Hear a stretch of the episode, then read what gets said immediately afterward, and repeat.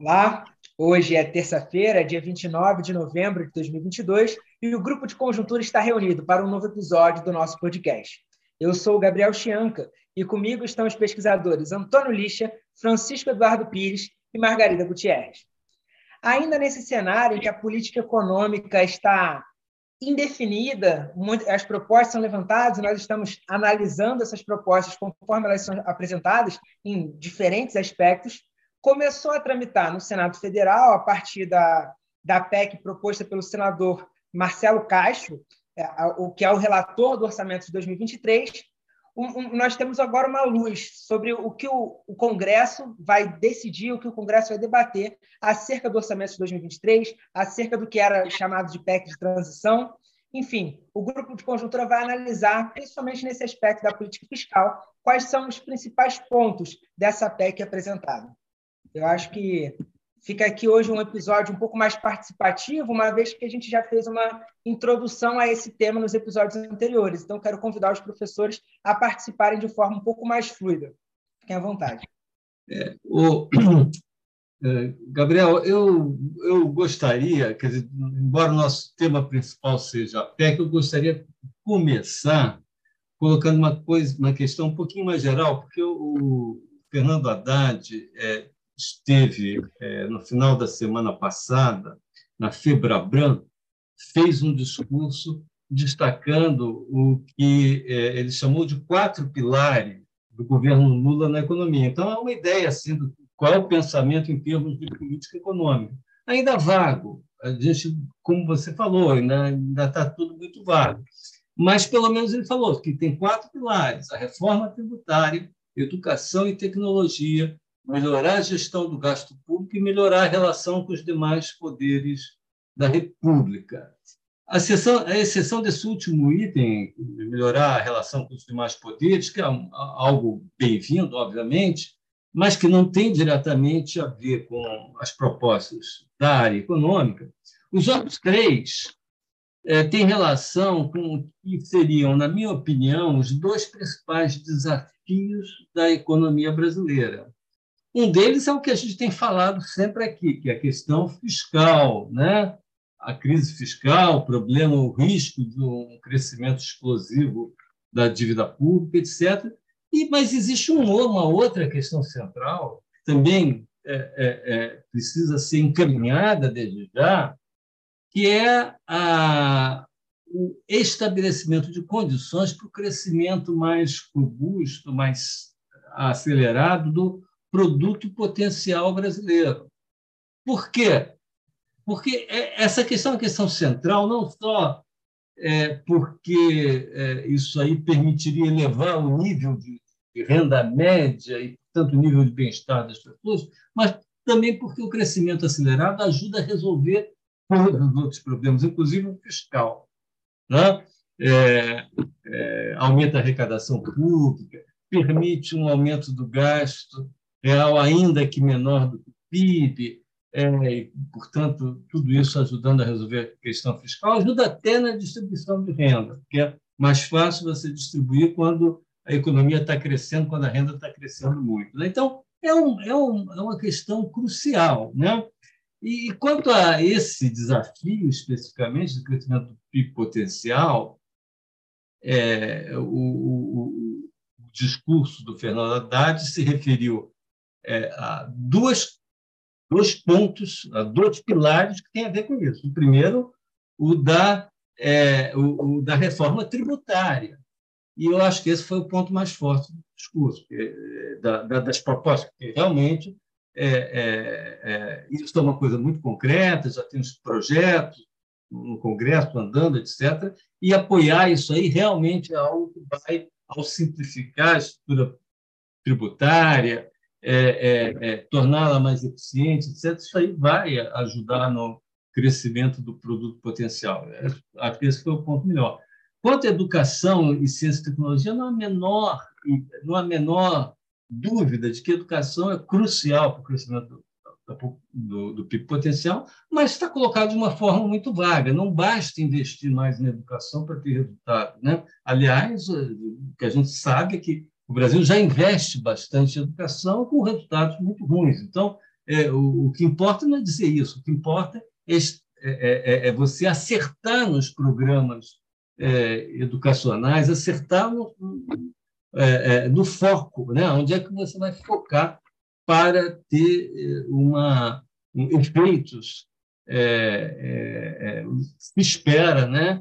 em termos de melhoria da qualidade da educação né? e de elevação do, nível educacional da, da população brasileira.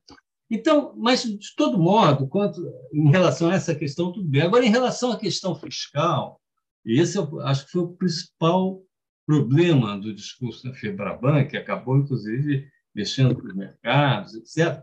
Foi, a meu ver, a, a total ausência de uma proposta para enfrentar o problema fiscal brasileiro, né?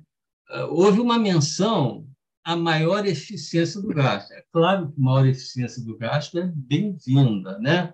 mas isso não tem a ver com a questão do tamanho do gasto, seu crescimento, o tamanho, do déficit, o crescimento do déficit, isso tudo que a gente vai explorar aqui, é, que a gente vai dar é, é, alguns números, inclusive, sobre tá, né, o que está se desenhando para o ano que vem, para os próximos, né? É, isso não foi abordado. Né? É, inclusive, a, a, própria melhoria da, da qualidade do gasto, da eficiência do gasto, é uma coisa que não basta anunciar, isso todo mundo quer fazer, mas ninguém fez. Né? Quer dizer, isso aí não aconteceu nem no governo passado, na presença do Bolsonaro, e tampouco nos governos petistas anteriores. A gente teve muito, muito desperdício, muita má alocação de gasto, né? Então, uh, o importante aqui não é dizer, é, o importante aqui é dizer como, né? Então, e, então fica ainda assim uma questão muito vaga. Mas o principal de tudo na área fiscal é, é, é a ausência, é o que está faltando, né? Que é, que é uma políticas e uma regra que é, é, que, que, que levem, né? a uma contenção do, do crescimento da dívida pública no, no futuro, né?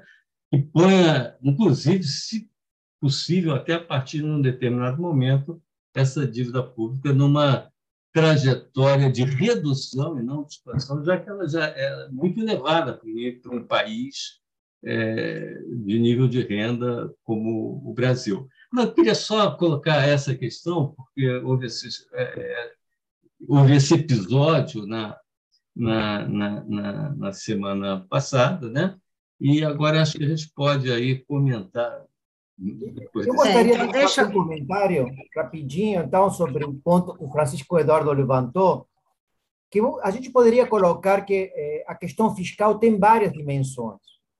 Uma delas, que a gente tem tratado aqui, eh, digamos, de forma corriqueira nas nossas, nas nossas é, conversas tem sido a questão da solvência fiscal, ou seja, a política fiscal tem que garantir tá, uma trajetória da relação dívida pública-PIB que não seja explosiva, ou seja, isso permitir, eh, de preferência, dado que o Brasil tem uma relação dívida-PIB elevada, provocar uma redução.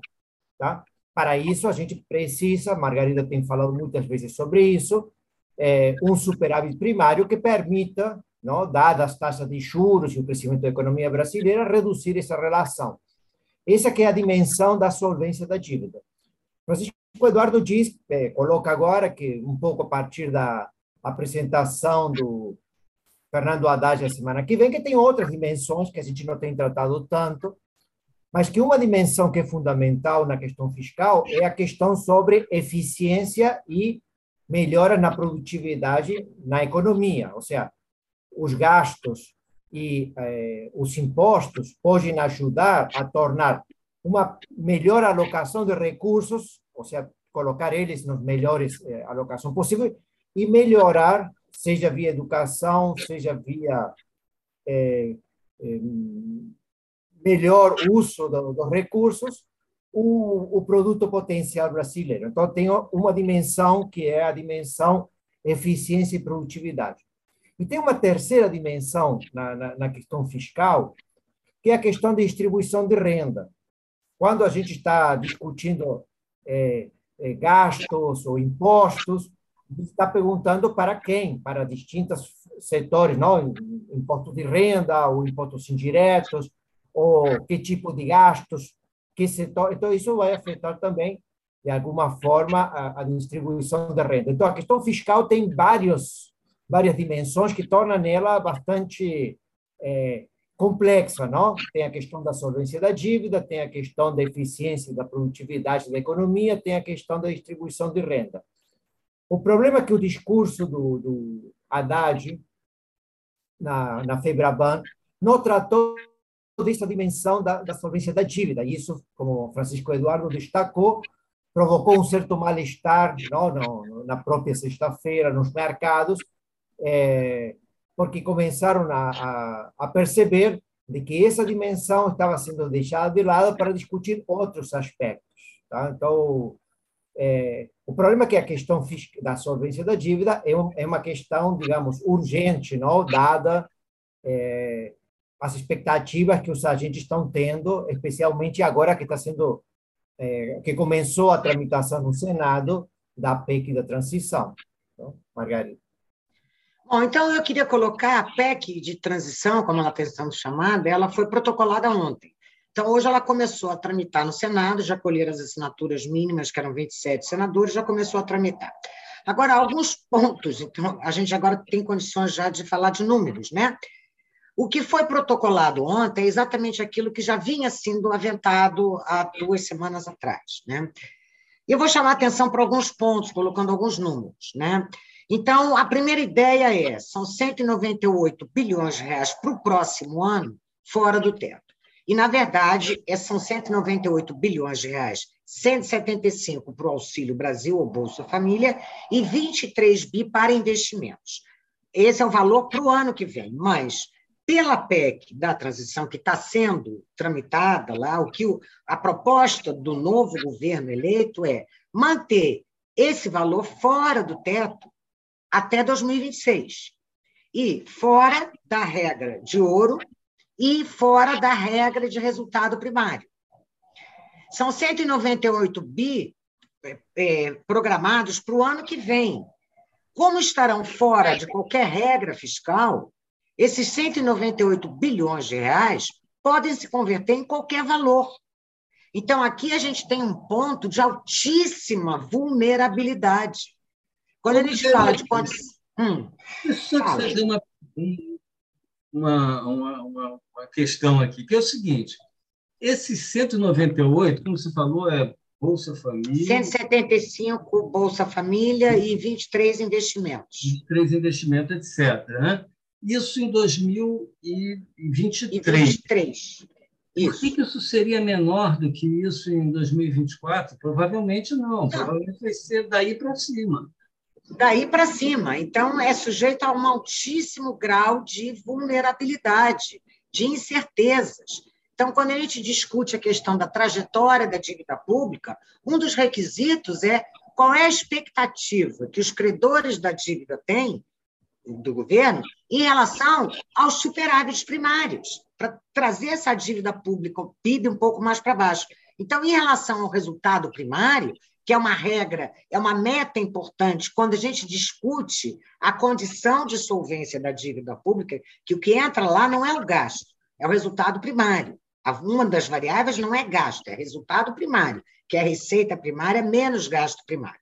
Então, grandes números. Esse ano, a gente deve fechar com um superávit primário de um, ponto, um percentual, um ponto percentual do PIB. Se, para o ano que vem, se de fato essa PEC for promulgada desta maneira, a gente vai ter aí um déficit primário em torno de 3% do PIB. Então, a gente vai ter aí um, um, ajuste fiscal, quer dizer, ao contrário do ajuste fiscal, um impulso fiscal de 4 pontos percentuais do PIB. Agora, se a gente fizer uma conta grosseira hoje, com números assim um pouco arredondados, considerando um juro real de 4, juro real neutro de 4% ao ano, e um PIB crescendo mais ou menos o potencial de 2, o superávit primário requerido para estabilizar a dívida pública em relação ao PIB, que vai fechar o ano em 76%, 77%, é quase 2% do PIB. Então, no ano que vem, a gente vai ter um déficit primário em torno de 3% do PIB. Então, a gente está se é, distanciando cada vez mais daquele resultado primário que estabilizaria a dívida pública PIB já num patamar muito alto, que é o atual. Essa nossa dívida pública PIB, embora tenha caído este ano, ela ainda é a terceira maior dívida pública PIB dos países emergentes. Eu já falei isso milhares de vezes aqui. Só não é maior que a da Venezuela e de Sri Lanka. Então, a gente está muito mal nessa comparação internacional. E alguns dizem, a gente já tratou disso na semana passada, ah, mas a dívida pública PIB do Japão é muito maior, mas as condições são inteiramente diferentes, como nós já mencionamos. Né? Então, esses números são números muito grandes e dão ao executivo um poder discricionário muito grande. Então, na verdade, o financiamento dessa dívida, o refinanciamento dessa dívida, o financiamento de um déficit se torna cada vez mais custoso, porque a incerteza que permeia isso tudo é enorme. Né? De novo, nós fizemos uma reforma da Previdência que economizamos 10 bilhões de, é, 800 bilhões de reais em 10 anos. Em quatro anos, a conta de hoje, se esses esses gastos fora teto permanecerem em 200 bi, e a tendência é que seja mais, a gente terá perdido a reforma da Previdência. Né? Agora, uma questão que eu achei interessante na PEC de transição é que, se for passada isso, né, que as universidades públicas federais poderão utilizar as suas receitas privadas para gastos. Né? Hoje em dia, o teto do gasto não permite isso. Isso está condicionado ao teto do gasto. Se tiver espaço no teto, pode gastar, caso contrário, não. Então, isso vai dar uma folga às universidades públicas federais e, eventualmente, até incentivá-las a parcerias com o setor privado. Isso é muito bom, porque os ganhos são enormes, tanto para o setor privado como para a universidade. A gente sabe que o conhecimento se gera muito em função desse círculo, desse elo entre o privado entre a evidência empírica e o conhecimento teórico, né? que está mais nas universidades. Então, essa relação pode dar muitos frutos em termos de avanço da ciência em todas as áreas que a gente pode pensar, na medicina, na economia, na ciência política, em todas as áreas, a gente sabe que tem muitos ganhos a partir daí. Então, isso é bastante interessante e talvez seja a única coisa muito interessante que eu consigo ver nessa PEC. Tá? Eu, eu, eu, gostaria, Francisco Eduardo, de te perguntar sobre, digamos, tem, tem se colocado é, dentro do, do governo de transição, da equipe de transição, que o envio da PEC, nos termos que, que foi colocado aqui por, por Margarida, é, tem o objetivo, basicamente, de apresentar um orçamento grande, ou seja, o executivo apresentando um grande orçamento para que o Congresso, seja primeiro o Senado e depois a Câmara de Deputados, eh, cortem esses, esses recursos, tá? O que funcionaria todo o contrário. Não? Normalmente, o que a gente percebe Isso é, uma ironia, né, Lilis? É uma ironia. Normalmente, eh, eh, o secretário do Tesouro, quem formula o orçamento, faz um orçamento mínimo, minimalista, colocando, tá? E depois o Câmara de Deputados, o Senado, os deputados e senadores colocam suas verbas, seus, seus despesas, seus interesses lá dentro e começam a inchar o, o orçamento. Agora o orçamento colocaria ao contrário, não? Ele vem inchado e cabe ao Congresso, que sempre gosta de fazer as bondades, um pouquinho. o excesso de gasto. Isso é inédito. É, mas o pro... Vamos ver se vai acontecer. Mas é. o problema maior, eu acho que não está nem no volume de gasto, mas está na, na vulnerabilidade, na, na possibilidade do executivo de, a qualquer momento, tornar 198 bi 300 bi. Esse é que é o problema. Então, a gente tem que ficar muito de olho no que o Congresso vai aprovar aí, porque isso, para mim, é um perigo muito grande, porque dá um, um poder discricionário, de novo, ao executivo, que é imprevisível. Isso cria muita incerteza, muita incerteza para onde vai a nossa dívida pública PIB. Alguém tem que pagar essa conta e vai pagar em algum momento. Então, eu é acho que da maneira como ela está é, ela está colocada, ela está muito solta. Então, no fundo, no fundo, você pode criar a regra fiscal que você quiser, Porque você tem hoje 200 bi que estão fora da regra. Então, porque, digamos, o que vai ser colocado é que vamos ter partida fora do, do teto do gasto e essas partidas que vão poder ser inflacionadas, não, aumentadas. Mas isso é que está errado, Lixa, que o orçamento é, é prioridade, que, você tem que, que escolher. Social, sabendo que nos próximos anos as demandas sociais vão chegar no Poder Executivo e vão chegar no Poder Legislativo. É assim? Sim, mas o que, que é o orçamento? São escolhas. Isso é capítulo básico de orçamento, aula básica de orçamento, escolha. Então, na verdade, a gente tem que aprender a escolher. A gente não, o Brasil nunca fez escolhas de orçamento, nunca. Tem que escolher. Por isso é que eu acho que a qualquer regra que, se, que venha a ser criada, se for uma regra para o teto do gasto, tudo tem que estar dentro do teto, tirando aquelas condições de excepcionalidade, enchente, guerra, pandemia, tudo bem. Agora, o resto, tudo tem que estar. Você pode desenhar a regra que você quiser para o gasto, mas tem que estar tudo dentro. É porque as demandas são potencialmente infinitas. Né? Não, infinitas. Ou você faz isso que a Margarida está sugerindo. São né? escolhas, é que a gente não pode esquecer disso. Ou se você não escolher, você é o descontrole total. E aí é o descontrole total. São conhecidas. Bom, Necessidades sociais é o que não falta, não? A gente é. não, é o que não falta para, para tratar. Bom, é, mas, de todo modo, nós estamos falando aqui sobre algo que ainda vai, ao longo do seu processo, ser modificado, etc. E aqui são opiniões preliminares que, inclusive, eu acho que fazem parte do debate, né, do que, né, que eu acho importante a gente debater, todos, né, que puderem debater é, as propostas que estão sendo colocadas aí na mesa, né, você puder contribuir com o debate melhor. Eu acho que a gente pode é, é, parar por aqui, né?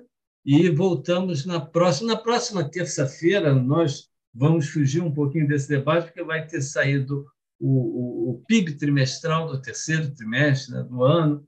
Acho que a gente pode comentar um pouquinho como é que está indo a economia né, até esse terceiro trimestre, como deve fechar o ano.